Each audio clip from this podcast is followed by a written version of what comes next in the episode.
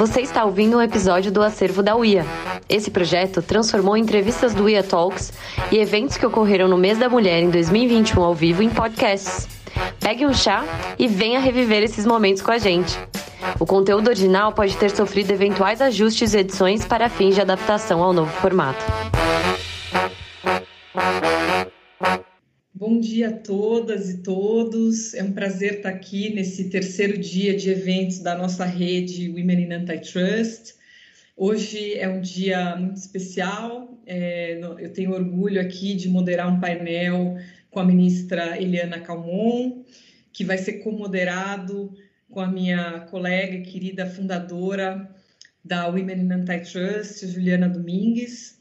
É, a Juliana é secretária é, nacional do consumidor e também preside o Conselho Nacional de Defesa do Consumidor. É, eu e a Juliana vamos é, manter um bate-papo aqui com a ministra Eliana Calmon sobre as mulheres no judiciário. Né? A, a, ministra Eliana Calmon, é um prazer tê-la aqui conosco. É, a ministra é formada em Direito pela Universidade Federal da Bahia com especialização em processo civil. Foi procuradora da República em Pernambuco e em Brasília. Foi juíza e desembargadora federal e chegou ao cargo de ministra do STJ, tendo sido a primeira mulher a ocupar esse cargo. Atuou também como corregedora nacional de justiça e diretora da Escola Nacional de Formação e Aperfeiçoamento de Magistrados.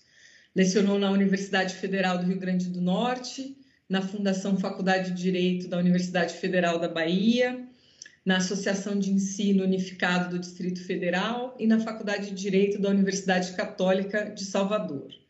Agora é advogada. Muito bem-vinda, ministra. Eu vou passar a palavra à Juliana para considerações iniciais. A Juliana vai começar essa a primeira rodada aqui de perguntas para a ministra Eliana. Bom dia a todas e a todos que nos acompanham. É um prazer imenso estar aqui né, nesse dia com a ministra a doutora Eliana Calmon, que é certamente uma das referências femininas para muitas mulheres que atuam na área jurídica. A doutora Priscila já fez aqui uma introdução da biografia da doutora Eliana Calmon, mas eu aqui gostaria de abrir um espaço para ouvir da própria ministra Eliana Calmon quem é Eliana Calmon como mulher e jurista, né, que ela é muito mais que essa biografia que nós encontramos no Lattes. Doutora Eliana, gostaria muito de ouvi-la. Muito bom dia, Priscila, muito bom dia, Juliana e todos que estão nos ouvindo nesta nova forma de comunicação e que é muito democrática, porque termina é, fazendo com que diversas pessoas que estão longe de nós possam nos ouvir. E é uma satisfação estar aqui é, presente para fazer este bate-papo e dizer efetivamente quem é Eliana Calmon. Na realidade, quando a gente é, lê um currículo, a gente vê uma coisa fria, o que é que foi e tal, e desta forma a gente tira uma, é, é, uma conclusão da formação, da formação intelectual e das atividades exercidas. Mas quem é Eliana Calmon? Né? Eliana Calmon é uma mulher de classe média, né? É, sempre fui muito estudiosa, e de temperamento muito forte, né? é, muito destemida, e isso foi incentivado muito por meus pais, que sempre me deram bastante liberdade. É, por exemplo, na década de 60, eu, com 15 anos, já tinha a chave da minha casa, né? com 18 anos, eu já tinha um carro e, e que podia usar, e mesmo não sendo uma pessoa de grandes posses, mas eu tinha carta branca do meu pai para botar gasolina em alguns postos de gasolina que ele dava carta branca para eu chegar lá e encher o tanque. E eu tinha a disciplina de nunca passar daquele ponto de gasto de gasolina, mesmo naquela época que gasolina era muito barato. Eu digo isso para dizer que eu sempre fui muito disciplinada. E essa abertura que me foi dada pelos meus pais me incentivou mais a ser disciplinada. E essa disciplina eu levei para a minha vida toda. Né? De forma que aí eu sempre quis fazer o curso de Direito e eu sempre disse que queria é, ser advogada, ser bacharel em Direito, porque eu queria ser promotora. Esse era o meu objetivo, né? ser, ser promotora. Eu disse, eu vou fazer, eu terminando o curso, eu vou fazer um concurso e vou ser promotora. A vida é, é, muda muito os caminhos da gente. E terminou mudando um pouco esse meu caminho, porque eu terminei saindo da Bahia, porque eu me casei logo depois que eu, é, que eu me formei. Eu formei em 69, 1969. Não façam um cálculo de idade, por favor, porque senão dá muita idade, né? Eu me formei em 1968 em 1968, dezembro de 68, e em 1969 eu casei e fui morar no Rio de Janeiro. E no Rio de Janeiro, então, eu tive dificuldade, naturalmente, porque era uma advogada sem experiência, e eu, então, fui fazer o curso de administração de empresas, porque desta forma eu teria é, mais um universo simbólico mais desenvolvido. E, a partir daí, eu comecei a minha trajetória e terminei chegando ao Rio Grande do Norte, porque o meu marido era militar, era da Marinha de Guerra, e foi ser o comandante da base naval de Natal, e eu fui morar na, no Rio Grande do Norte. E lá, eu, com um mês que eu tinha chegado, eu vi nos jornais que havia concurso para é, a universidade, eu fiz um concurso para a universidade e me tornei professora universitária. E esse foi o caminho que eu segui, porque lá eu comecei a me comunicar com o pessoal da terra e com o procurador da República de lá, que à época, é, 1972, era apenas um procurador da República, professor da universidade, meu colega. E desta forma, ele me incentivou e eu fiz concurso e fui ser procuradora da República. E aí, como procuradora da República, eu fiquei alguns anos, mas eu não estava feliz porque à época, plena ditadura, nós tínhamos dificuldade de sermos independentes. E a partir deste entendimento, eu entendi que talvez, como magistrada, eu tivesse mais independência. E foi aí que eu fiz um concurso e fui ser é, também eu fui ser é, é, eu fui ser juíza federal. A essa altura eu já tinha feito concurso na Universidade Federal do Rio Grande do Norte, já era professora da Universidade Federal e continuei na atividade judicante e mais da de, magistério. E fui desenvolvendo, enfim, fui percorrendo todos os caminhos, sempre com muita disposição para ser uma profissional, mesmo sendo casada, tive filho, um filho único. Né? Eu demorei de ter filhos, porque eu disse que só teria filhos quando eu estivesse organizada é, profissionalmente. E aí vai a minha disciplina. De forma que eu fiquei 10 anos casada, sem filhos, e tive apenas um filho, né? e as coisas foram caminhando, e eu cheguei a pé Brasília, com a Constituição de 88, que, criaram os tribunais, que criou os tribunais regionais. E eu sempre me pautei por uma, a, a, a minha vida dando prioridade é, é, à, à minha atividade profissional. Eu sempre fui muito profissional seja como procuradora da República, seja como magistrada, eu tive uma dedicação grande. Mas eu também nunca abdiquei das minhas atividades de mulher. Eu sempre gostei muito de cozinha, eu sempre gostei muito da minha casa, de cuidar da minha casa. E, embora eu achasse que eu não seria uma grande mãe, porque eu não gostava de criança, eu achava que filho ia atrapalhar a minha vida. Eu fui uma mãe extremamente dedicada. Essa disciplina me levou a ser uma mãe extremamente dedicada. E eu consegui efetivamente é, ter um filho amigo, né? que até hoje é meu grande amigo, né? e, inclusive terminamos por trabalhar juntos no escritório de advocacia. Hoje ele trabalha comigo, ele deixou a carreira dele no Ministério Público Federal para ser advogado junto comigo, e nós hoje temos um relacionamento muito bom. É, pela minha atividade, eu sempre, pelo meu temperamento, inclusive, eu sempre me dediquei muito aos movimentos feministas. Eu sou feminista de primeira hora, mas feminista sempre muito arrojada, porque eu nunca aceitei algumas, é, é, é, algumas benesses que se dava para a mulher por ser mulher.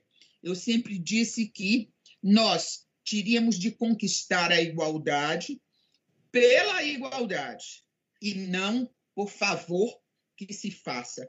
E desta forma, é, eu fiquei conhecida, seja na minha, é, na minha atividade de juíza de primeiro grau, no colegiado, da mesma forma, é, como desembargadora federal, e também no Superior Tribunal de Justiça.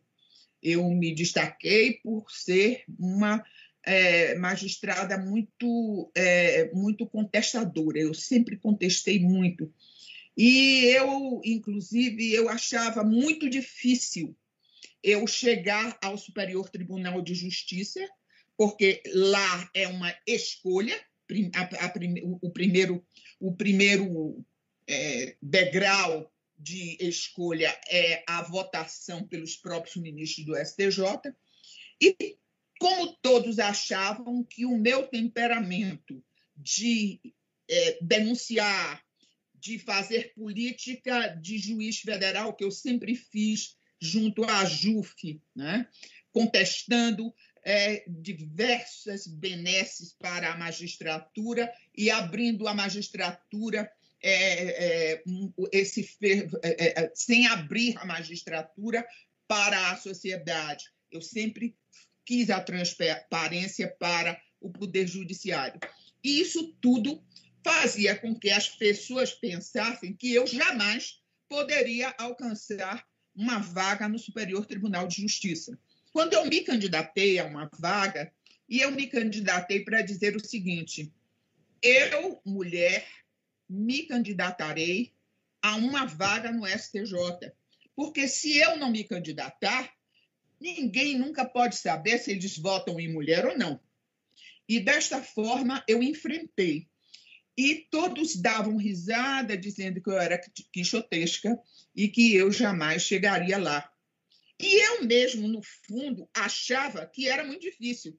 Porque se vocês observarem a história da mulher, vocês vão ver que as primeiras mulheres que chegam são mulheres que são mais amenas, que fazem o jogo masculino e que são colocadas para não dar trabalho. Né? E eu era uma mulher que dava trabalho. Né? Eu sempre contestei. Quando eu cheguei no STJ, que foi uma surpresa, porque da primeira vez que eu me candidatei, eu já entrei na lista. Né? E eu, eu não fui porque o presidente da República escolheu, disse que já tinha um compromisso político, e escolheu um, homem para assumir o cargo. Um ano depois, eu tornei a é, me candidatar e terminei conseguindo chegar ao poder. E é, cheguei com muita legitimidade, porque é, com este temperamento forte, é, eu fiz uma incursão política, eu não tinha nenhum apoio político, mas eu percorri os, é, é, os, os caminhos políticos, pedindo, mostrando, mostrando meu currículo, mostrando por que, que eu queria ser ministra. E foi uma é, assim, união assim de esforços e esforços pequenininhos de às vezes políticos que não tinham muita é, muita influência e eu terminei chegando a, a eu terminei sendo escolhida pelo presidente da República. E quando eu fui sabatinada no Congresso Nacional, foi alguma coisa, no Senado Federal, é, foi uma coisa que chamou a atenção, que eles me disseram o seguinte, o que, é que a senhora acha da escolha? E eu disse, a escolha, infelizmente, é muito política. E um magistrado de carreira como eu é, não está acostumado a passar a cuia pedindo favor político de forma que eu tive de fazer um grande esforço nesta segunda fase, que foi justamente pedir politicamente é, que me é, é, fizesse a indicação ao presidente da República. E então eles perguntaram: e a senhora teve padrinhos políticos? E eu então disse: perfeitamente, eu tive padrinhos políticos. E declinei o nome dos padrinhos políticos de quem tinha me ajudado. Isso foi uma coisa horrível, porque eu depois fiquei até temerosa, porque eu achei que eu tinha de fazer isso. Tinha de fazer isso para ser independente, tinha de fazer isso para dar uma satisfação aos, aos padrinhos políticos, mas todos acharam que aquilo foi uma coisa terrível, porque nunca se declina o nome dos padrinhos políticos. Quando eu cheguei no tribunal, os meus colegas disseram: você é uma anta política. Ninguém faz isso. Né? Eu não sabia, eu fiz só por intuição mas foi a coisa mais certa que eu fiz na minha vida. Porque a partir daí, os padrinhos nunca puderam me pedir nada, porque estavam, eu estava impedida de julgar qualquer interesse político deles dentro do tribunal. E desta forma também, eu disse o seguinte: não adianta me pedir, eu vou formar o meu gabinete com os meus assessores sem atender a pedido de ninguém. E fiz isso. Isso foi a senha para eu ser uma mulher independente. Mais ou menos eu disse aqui o perfil de Eliana Calmon. Eu sou assim. Olha, eu estava aqui realmente absorvendo toda essa biografia fantástica e, e, pensando como é importante nós ouvirmos, né? Na nossa rede nós temos muitas jovens mulheres é, que sofrem muito ainda hoje, né? Também para ter o seu espaço, para serem ouvidas, e essa determinação, é, essa disciplina toda, né? Como ela faz diferença também para você atingir os objetivos e uma resiliência, né? Porque tudo que foi passado aqui mostra uma resiliência inacreditável é, diante de um contexto que, obviamente, gente, acredito eu que ainda era muito mais difícil né? Estamos falando aí ainda do, do início da nossa Constituição Federal e com os espaços de poder que já hoje não são tão ocupados por mulheres, quase não ocupados por nenhuma mulher, né? E tem uma entrevista da, da senhora, da revista Piauí, de 2012, onde houve essa declaração né, da senhora como feminista. E aí eu acho que ficou claro também, né, que é, por muito tempo uma mulher se dizer feminista, ela estava quase é, se auto-intitulando alguém que não deveria conviver com os homens, né? Ou seja, existia uma restrição muito grande em se aceitar o feminismo, talvez porque ele criou dentro desse conceito, se foi criado aí um contexto negativo né? E hoje eu acho que isso está se desconstruindo. Mas quando a senhora fez essa declaração e sendo essa mulher é, exemplar e que lutou tanto também para ter o seu espaço e dentro do ambiente do STJ, como era ser vista como uma feminista declarada dentro do STJ? É, eu sempre fui é, eu sempre fui olhada como uma mulher diferente, né? É, diferente. Na realidade, o poder, no poder judiciário, é, as, as mulheres tiveram muita dificuldade, muita dificuldade, porque é um ambiente eminentemente é, é, masculino e, além de tudo, muito fechado. Né? É, o, o poder judiciário é muito retrógrado, porque até pelo próprio exercício da profissão. O, o juiz trabalha com um fato já posto. Ou seja, ele trabalha com uma lei que, quando ele aplica, os fatos sociais já estão lá adiante. Então, ele sempre trabalha com o passado.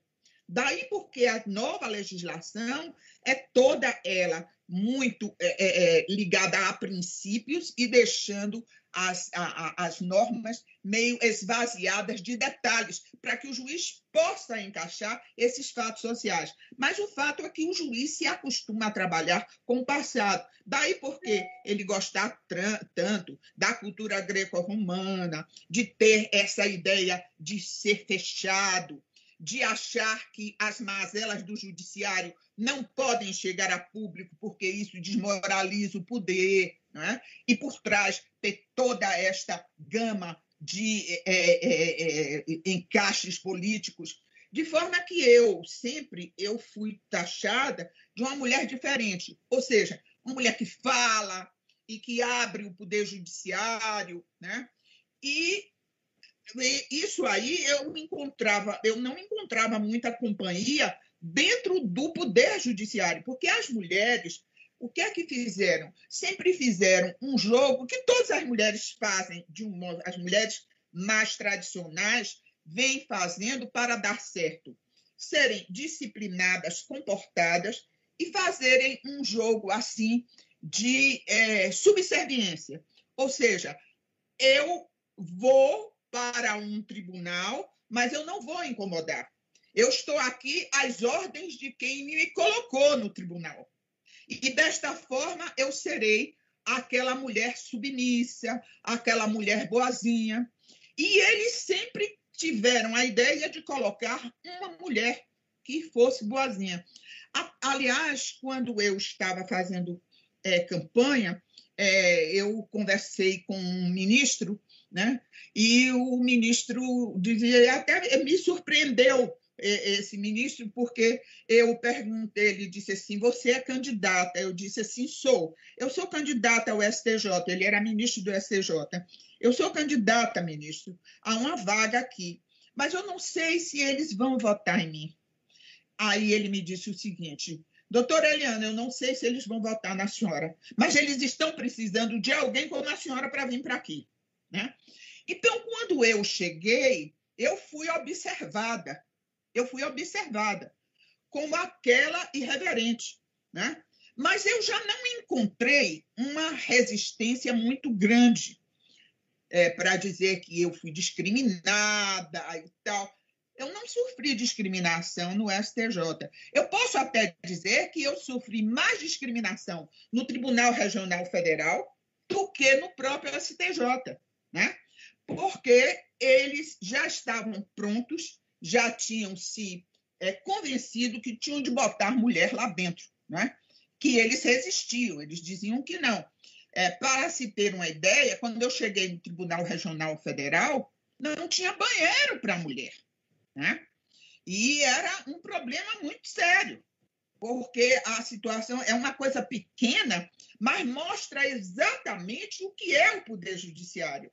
Então, nós chegávamos no pleno, e às vezes no pleno, isso do regional, é, e não ficávamos a tarde toda e não tínhamos banheiro próximo, porque o banheiro era masculino. E um banheiro era o seguinte: é um banheiro grande, com mictórios de um lado e do outro, e os vasos sanitários no final. Ou seja, você para ir ao banheiro, a mulher para ir ao banheiro, ela passava pelaquela fila de mictórios. Eu nunca me incomodei com isso. Eu tinha as minhas técnicas para ir ao banheiro. Mas quando chegou a segunda mulher, ela me perguntou assim: Mas como é que você faz para ir ao banheiro? E eu disse: Eu fico quieta.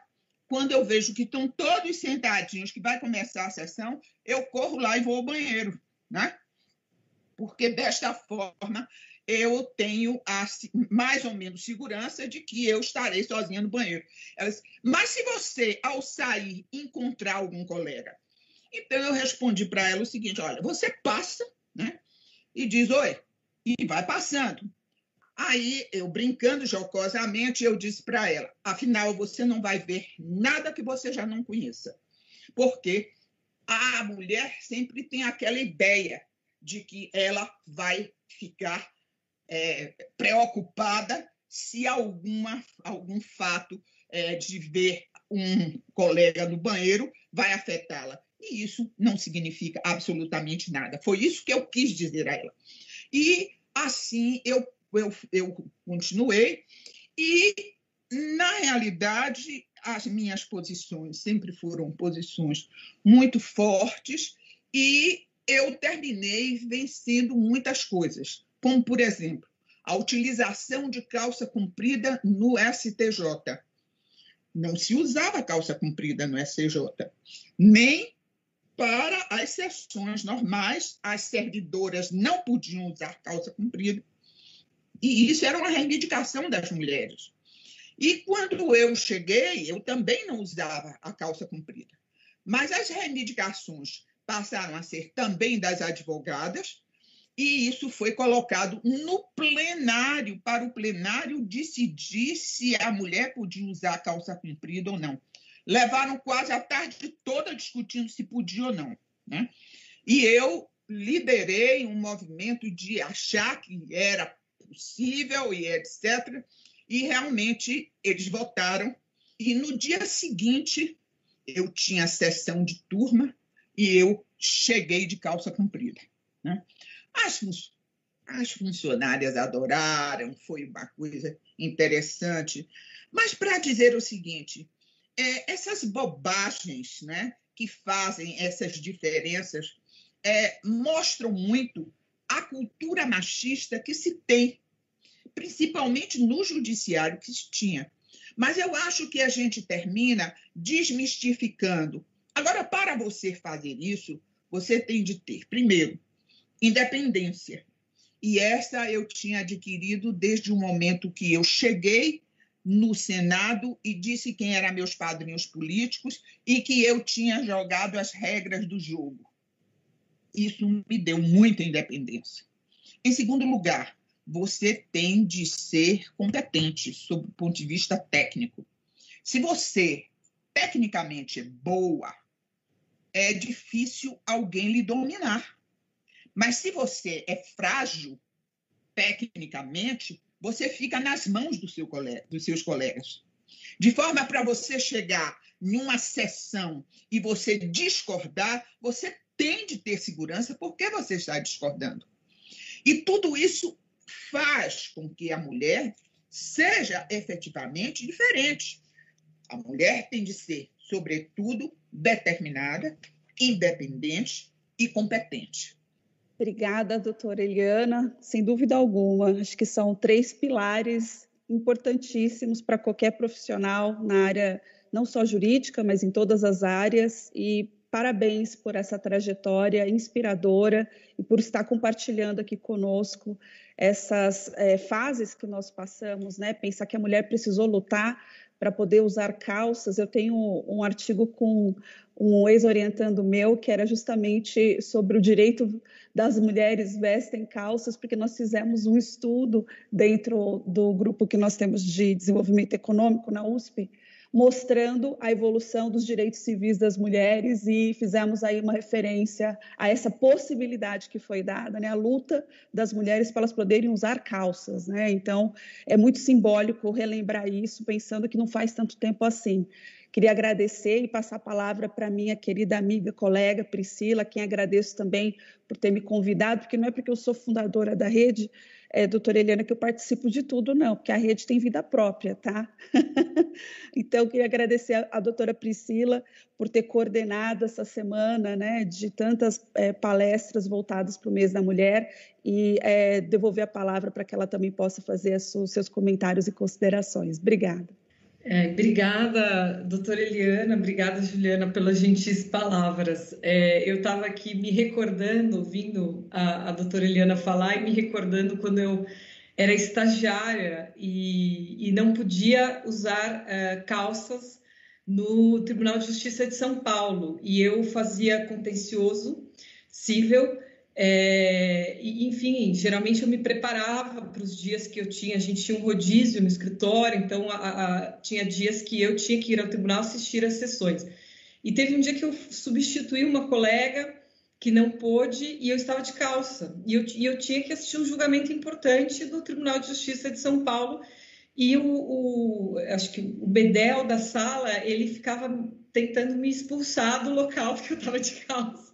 Então foi uma, uma agonia, assim, porque eu precisava, não podia chegar no escritório dizendo que eu não tinha assistido a sessão e eu estava de calça e, e, eles ficavam me expulsando. Eu acabei assistindo a sessão da porta da sala, porque dentro da sala não podia usar calças. Eu, eu, eu, não, eu não faço mais contencioso eu espero que isso, acredito que isso mudou, né? E, mas pegando um gancho aqui, é, doutora Eliana, da, da, da, das suas considerações é, bastante vanguardistas sobre o Poder Judiciário, né? E, e a, a, senhora foi uma pessoa que, que buscou reformar, né? fazer uma série de, de mudanças importantes no Poder Judiciário né?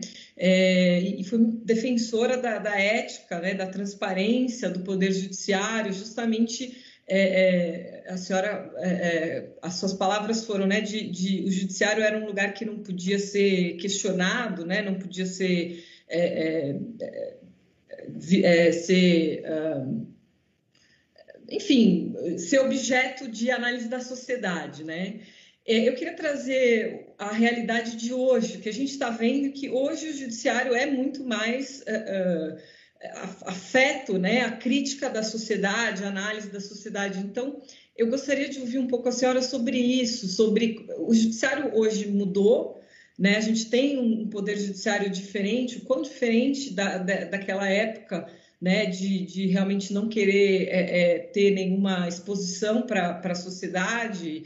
É, e principalmente fala aqui um pouco da, também da, da, da, Operação Lava Jato, que a gente tem visto hoje. Então, nós temos discussão de suspeição é, de juiz que, que deixou de ser juiz e foi, passou a ser ministro. Né? Está, esse tema está na pauta né, de hoje. Então, como a senhora enxerga o judiciário no Brasil hoje em relação, a, inclusive, à questão da corrupção né, no Poder Judiciário? Se a, se a Operação Lava Jato, na sua opinião, ela contribuiu, ela foi um avanço ou um retrocesso para o Poder Judiciário? Eu gostaria de ouvir um pouco sobre isso.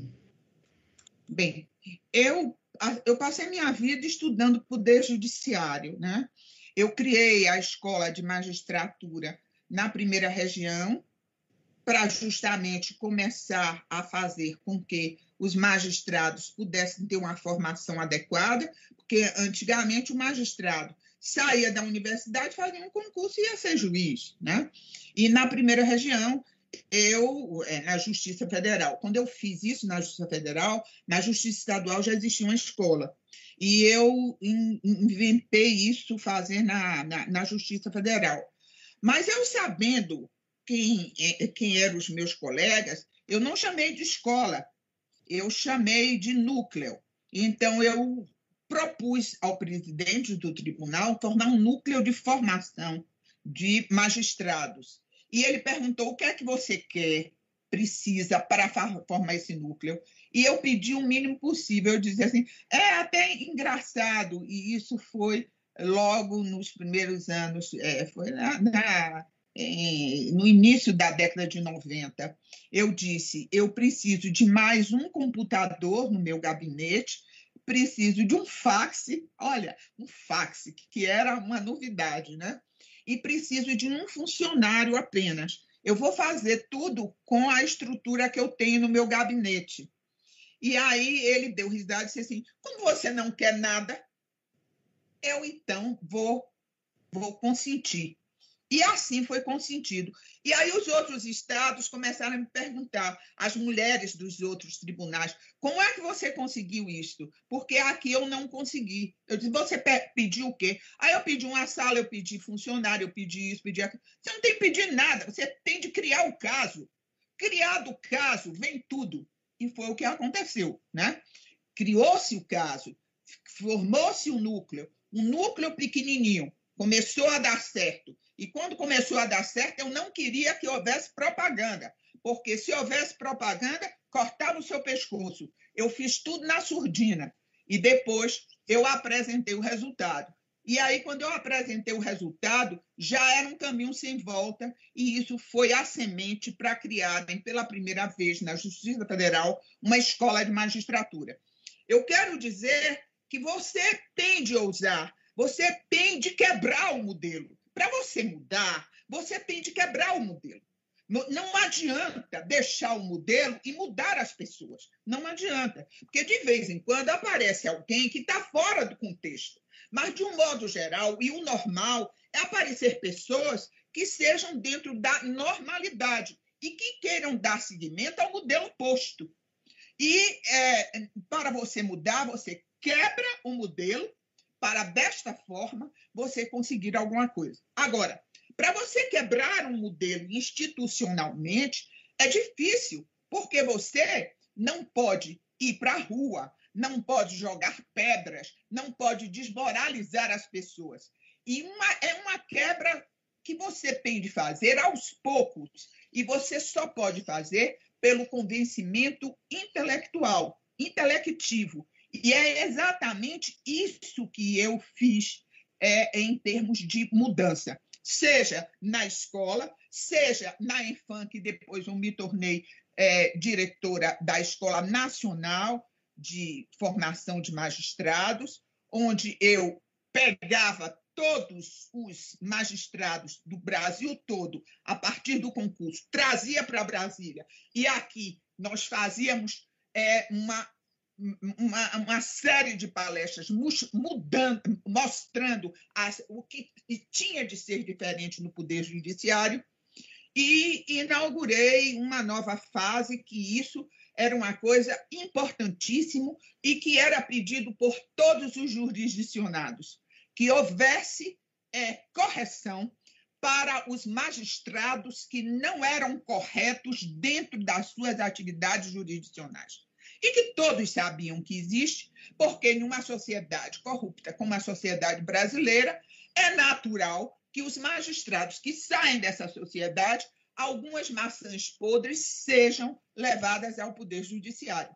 Agora, para você ter credibilidade como, como instituição, você tem de fazer a correção dessas maçãs podres e dizer por que está fazendo. E o judiciário nunca aceitou isso sempre fazia as punições na surdina.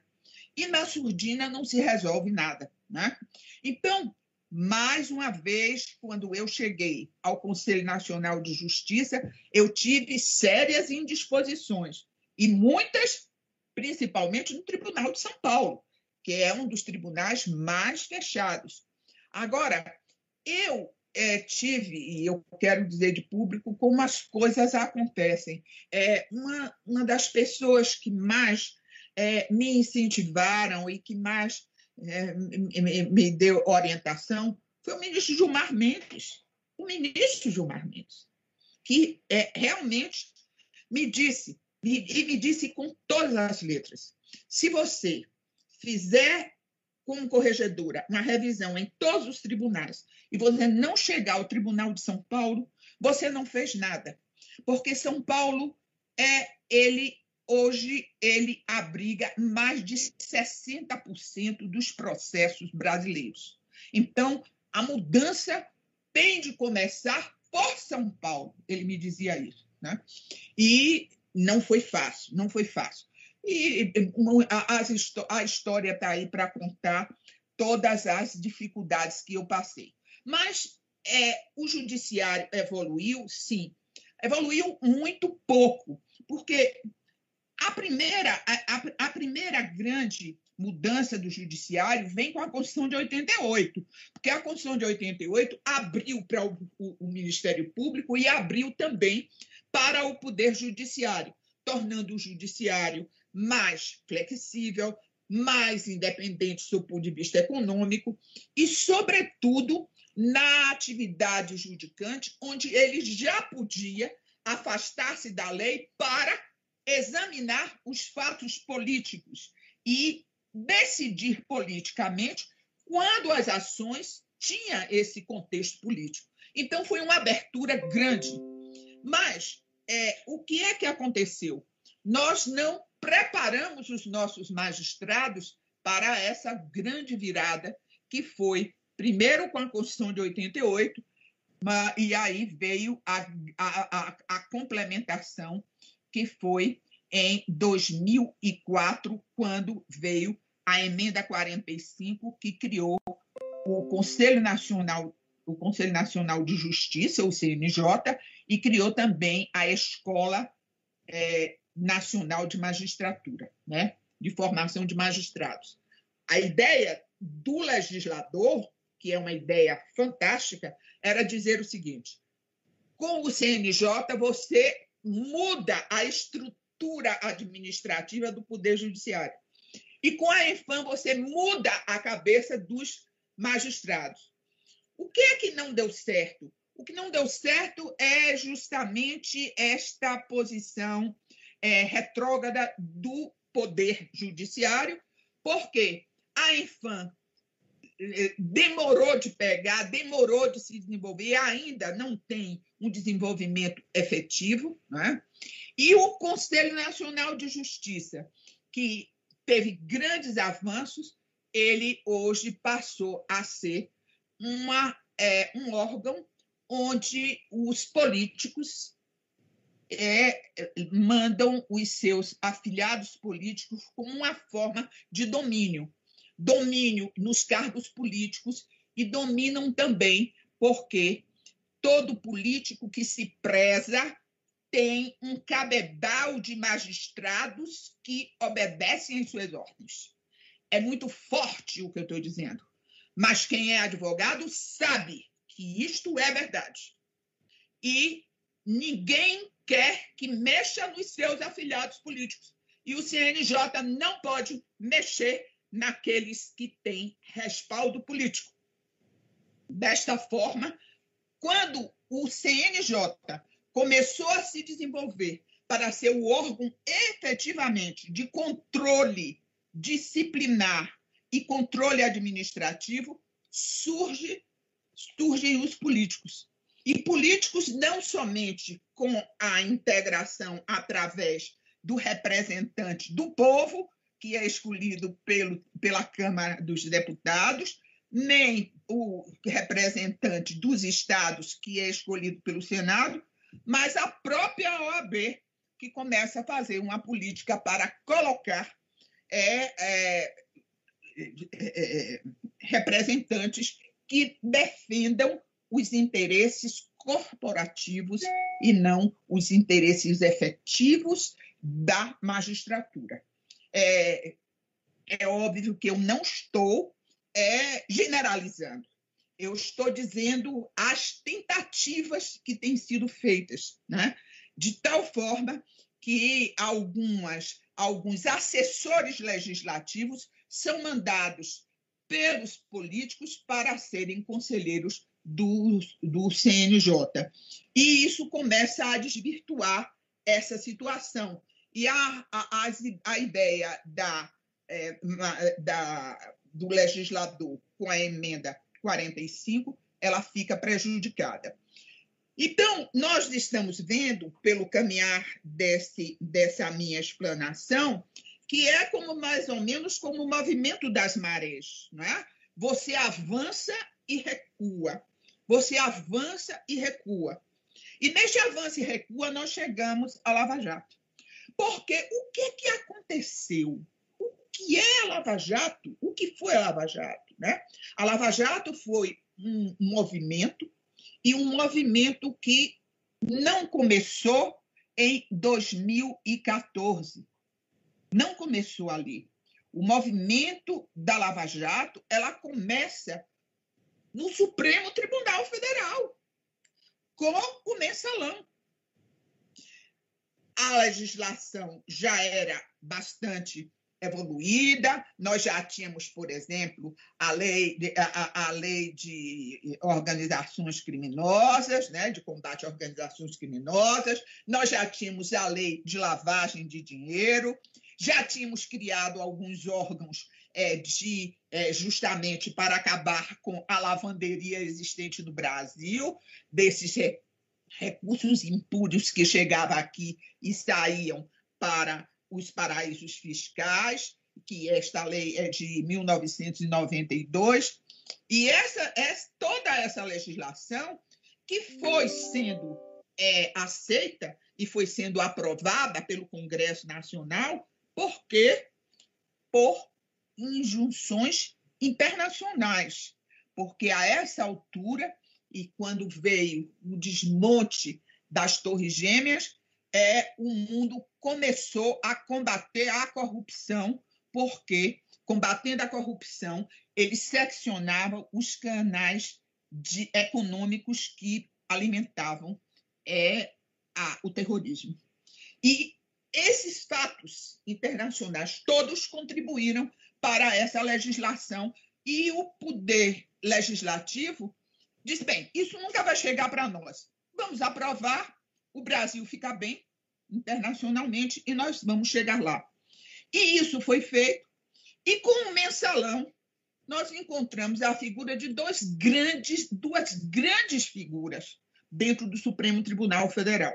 Uma foi o seu presidente, que é o ministro Ares Brito, que foi muito firme ao pautar o processo do mensalão, e o segundo foi o, o relator, o ministro, o ministro Joaquim Barbosa. Essas duas figuras unidas, eles realmente fizeram acontecer com aquele julgamento. Julgamento que deixou em perplexidade a sociedade brasileira, mas em perplexidade maior aos grandes advogados criminalistas do Brasil, que estavam todos amontoados na Avenida Paulista, que depois passaram para a Avenida Faria Lima, né? dos grandes escritórios e que se enriqueceram com esses crimes brasileiros, os crimes de corrupção do Brasil. Esta é a realidade. E quando chegou a Lava Jato, é, se tinha, ainda tínhamos mais algumas, alguma legislação que nos dava este avanço para uma legislação que, em termos de corrupção, era zero. Leis retrógradas, leis antigas, formalistas, um código de processo penal que é da década de 40. Então, nós não conseguimos fazer. E eu posso dizer isso à vontade, porque eu fui magistrada no STJ e eu tive grandes operações na minha mão e eu não pude resolver, porque tudo é com aquela grande dificuldade. Eu não tive como resolver aquilo. E sempre o Supremo Tribunal Federal, que se colocava na posição de defensores dos direitos individuais, dos dire... em nome dos direitos humanos, para não defender os cofres públicos. Os cofres públicos ficavam à deriva. E a Lava Jato, com os novos crimes, começou a ter uma estratégia de julgamento. E aí começa essa insatisfação que eu acho do Supremo Tribunal Federal, é, porque o que acontecia é o seguinte: é que todas as vezes que se começava uma investigação pelo Supremo, o Supremo barrava. Então, a estratégia do Ministério Público e do próprio condutor da Lava Jato foi no sentido de começar por quem? Pelos servidores é, das empresas estatais, é, começou, depois pelas, pelos empresários, os empresários maior, menores para depois os maiores, deixando a Odebrecht em separado, porque era mais complicada, onde tinha mais envolvimento, porque com este desenrolar por baixo, descobriu-se que a, a, vamos dizer, o ovo da serpente, né? A, a, o âmago da corrupção brasileira estava dentro dos órgãos públicos, estava na presidência da República. E isso tudo foi, des, de, é, foi desvendado. E desvendado de uma forma muito pública é, nos julgamentos públicos. É, sempre os é, italianos que participaram da política de mãos limpas vinham ao Brasil e diziam o seguinte: cuidado, vocês tenham cuidado, vocês estão tendo muito sucesso mas vocês mirem-se no exemplo das mãos limpas. As mãos limpas foi exatamente arquivada em razão da atividade política. E o resultado de tudo isso foi o Berlusconi. Né? O Berlusconi apareceu como grande líder, é, sepultando a, a, a Operação Mãos Limpas. E eles diziam: o judiciário é incapaz de resolver o problema de corrupção. E por que o judiciário não resolve o problema de corrupção? E eles diziam: o judiciário trabalha com as consequências. Mas para você erradicar a corrupção, você tem de trabalhar com as causas da corrupção. E essas causas de corrupção são causas políticas. Você tem de trabalhar não é com o judiciário, é no Congresso Nacional. E aí fica mais difícil para um homem só trabalhar com isso, porque isso vai depender da população, depende do voto popular.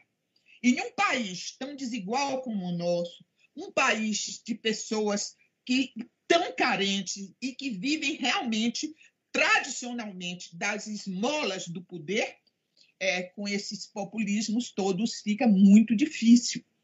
De forma que é, o fato do é, juiz Sérgio Moro ter saído do judiciário para alocar-se a um cargo político, eu entendo muito bem, porque eu venho acompanhando esses fatos desde o momento que começou, não foi para ser político, não foi para ser ministro do Supremo, porque eu dizia, mas para que ele vai ser ministro do Supremo? Para ficar lá é, é, é, é, emparedado com aquelas pessoas que não têm nada a ver com a cabeça dele? Né? Eu disse, sempre disse isso. Né? Então, na realidade, a, ideia foi justamente trabalhar politicamente. Não deu certo, pelas todas as razões que nós já conhecemos, não é? e que não adianta falar, porque é, isso são fatos que estão é, refletindo até hoje. E estamos em vias de fazer, como fizeram os italianos, sepultar é, a Lava Jato e colocar no banco dos réus todos aqueles que trabalharam em prol do combate à corrupção. É, muitíssimo obrigada, ministra Eliana. É, acho que foi uma aula, é, uma verdadeira aula, não só sobre o sistema de combate à corrupção é, é, no mundo e, e as razões para isso, mas de, dos últimos dez anos de história do Brasil, né? por alguém que participou, que, que esteve é, muito próximo desses eventos. Então, para a gente, isso é, é uma lição riquíssima. Eu queria agradecer muito e, e também pela coragem, justamente, é, é, da sua fala, né, de é, é, é trazer realmente a público esses temas que são tão difíceis para é, que eu concordo nesse ponto integralmente com a senhora para os magistrados e para os advogados, né? A gente evita, a gente é parte desse problema ao evitar tratar de certos, de certos temas que a gente sabe que existem né? Ah, a gente sabe que existe esse problema, mas a gente não fala disso, né? Por, por receio, né? Então é muito importante justamente essa essa sua fala. É, eu vou, a gente está é, chegando ao final, eu vou passar para a Juliana. Acho que a gente pode tentar amenizar, talvez, é, é esse final aqui do nosso evento e eu vou passar para a Juliana fazer o fechamento e, e, a gente voltar, talvez, para uma conversa um pouco mais leve, mas eu queria agradecer desde logo muitíssimo, é, novamente, pela sua disponibilidade e coragem é, de trazer todos esses temas dessa forma tão honesta e transparente como é, é, é, é a senhora. Então, agradeço muito. Obrigada mais uma vez, Priscila. Volto então mais uma alegria aqui poder fechar esse webinar com a doutora Eliana Calmon. Ela disse já, para quem está acompanhando da metade para o fim, né, que a profissional ela tem que ser independente, ser tecnicamente competente, ser determinada. Mas aqui, doutora Eliana, eu queria terminar o nosso webinar com alguns conselhos que a senhora daria para as jovens profissionais que estão aqui nos acompanhando. Nós temos várias, né, que estão fazendo trabalho de monitoria, de, de mentoria, de produção científica é, dentro da nossa rede. Nós queremos dar visibilidade para essas mulheres. e também dicas de livros e filmes que a senhora entende que são essenciais para qualquer profissional. O que é que eu posso dizer para as mulheres? Exatamente que elas se preparem para a, esse tripé que eu digo que é realmente uma forma de se ser é, bom profissional: independência, determinação e competência. Eu lembro, por exemplo, que uma magistrada, depois do concurso, ela foi nomeada para um estado longínquo. Eu não me lembro se foi Rondônia ou se foi Acre, alguma coisa. E ela foi ao meu gabinete e me disse o seguinte: vou abrir meu coração para a senhora. Sou casada, tenho tantos filhos, três ou quatro filhos, e eu não tenho a mínima condição de ir para estes lugares longínquos, como ficaram meus filhos. E eu também tenho alguns amigos que são políticos e eu queria saber da senhora se eu posso acionar os meus amigos políticos para não ir para este lugar. E eu pensei, olhei para ela e disse o seguinte: sempre tem lugar para que os políticos arranjem uma boquinha. Sempre tem. Né? Agora, o que eu quero lhe dizer é que você jamais será respeitada dentro da sua instituição se você fizer isso. Para que você seja respeitada, você bote seus filhos embaixo do braço e vá. E faça. Ou então você não assume o cargo. Para você assumir o cargo, você vá e exerça a sua atividade. Ela foi, exerceu, ela pode estar até me ouvindo. Ela hoje é uma desembargadora, uma grande desembargadora, uma grande mulher. E ela, sempre que se encontra comigo, diz: nunca esqueci do que a senhora me disse. E fiz exatamente e me dei bem. Passei o diabo, mas eu me dei bem porque ninguém nunca me desrespeitou. Este é o conselho que eu posso dar. Não vão pelos caminhos mais fáceis, vão pelos caminhos diretos e seguros. E este caminho é o da transparência e da independência e de não dever favor político. Desta forma, você será a vida inteira uma profissional respeitada. Seja como advogada, seja como magistrada, seja como procuradora, será respeitada. A independência e a competência cabe em todos os lugares, e eu nunca vi ninguém se dar mal por causa disso.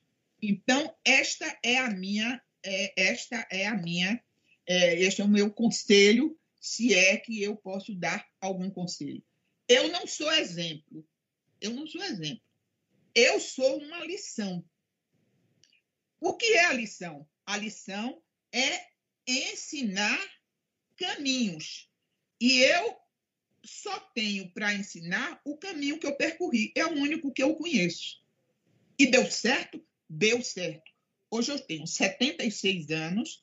Eu fui no judiciário tudo o que eu quis ser. E nunca abaixei minha cabeça. Sempre fui independente.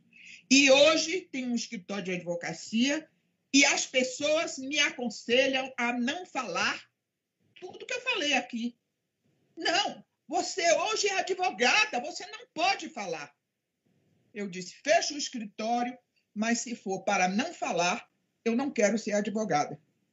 Mas o que eu estou encontrando até agora, e tenho é, quatro anos que estou com um escritório de advocacia, é dizer o seguinte: é, as empresas que hoje me procuram dizem o seguinte: nós não queremos facilidades dentro do judiciário, porque muitas vezes essas facilidades terminam sendo prejudicial aos interesses da empresa. Nós estamos aqui porque sabemos que a senhora é advogada para ser advogada.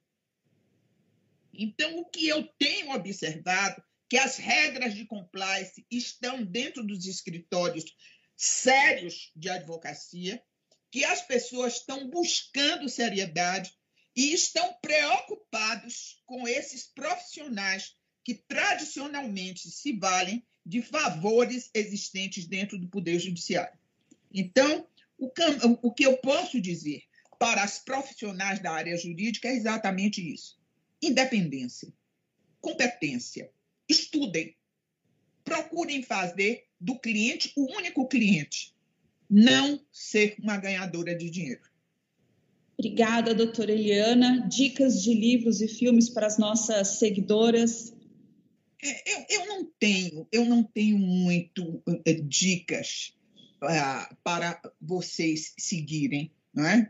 Na realidade, eu hoje estou estudando pouco. Estou lendo um pouco mais, eu leio muito a questão política, não é? é ouço muito as redes sociais, de forma que eu, nessa parte, vou ficar devendo a vocês.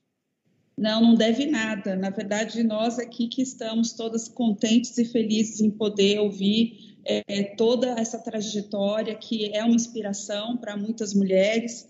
Né? Eu sei a dificuldade é, também nos torna mais fortes, né? E hoje eu posso até dizer isso porque também não é raro, né, no executivo, em alguns momentos eu ser a única mulher na mesa.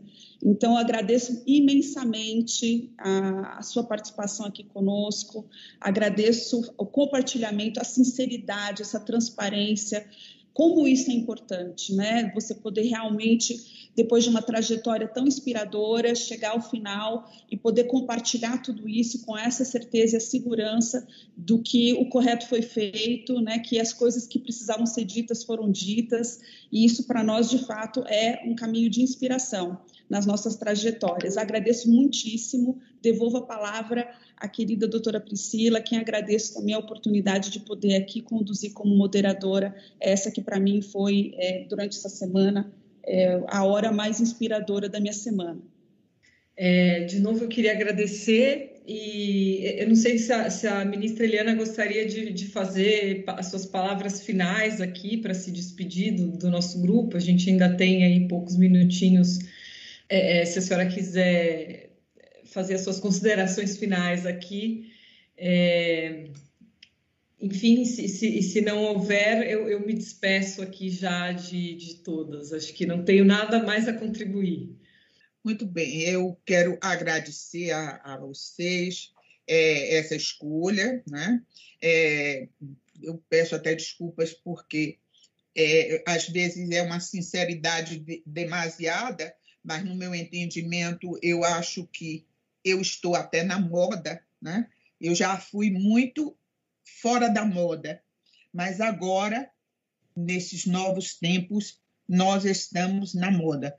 O mundo inteiro hoje luta por transparência. O mundo inteiro luta por sinceridade.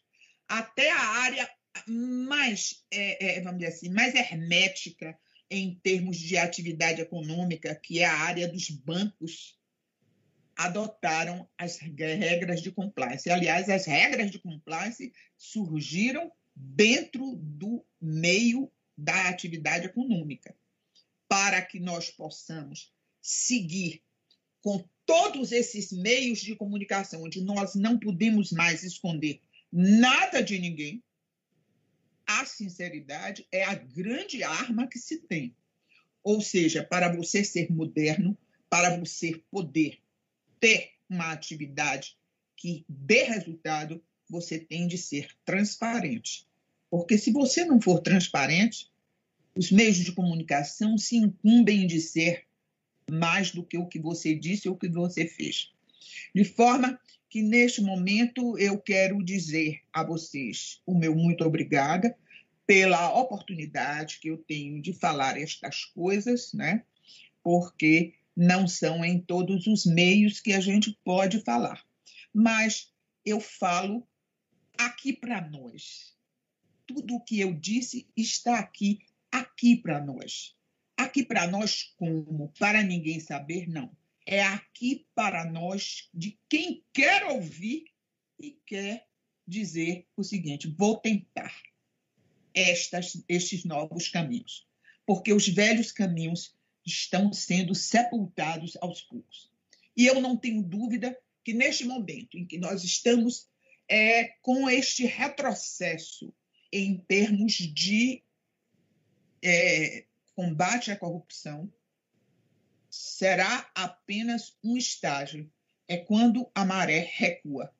Mas eu estou aqui, de prontidão cívica, para ir esperando que a maré avance. E quando ela avançar, eu direi: naquele dia, 11 de março, eu disse àquelas meninas que quiseram me ouvir: é possível mudar. Muito obrigada.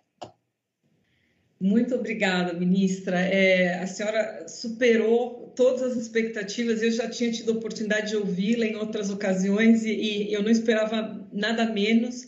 Mas acho que é, a gente recebeu inúmeros comentários aqui das pessoas que estão acompanhando online esse evento. É, realmente superou as expectativas que já eram altíssimas. Então, agradeço novamente. Eu aviso aqui as nossas é, é, seguidoras e seguidores que esse vídeo estará né, na nossa página do YouTube, então ele pode ser acessado por, por aqueles que não tiveram é, oportunidade de, de acompanhar ao vivo. Então, acho que essas lições preciosas estarão guardadas para que a gente, nesse dia, espero, ministra Eliana, que chegue logo, que a gente possa olhar e falar: olha aquele momento em que estávamos, né, no 11 de março de 2021.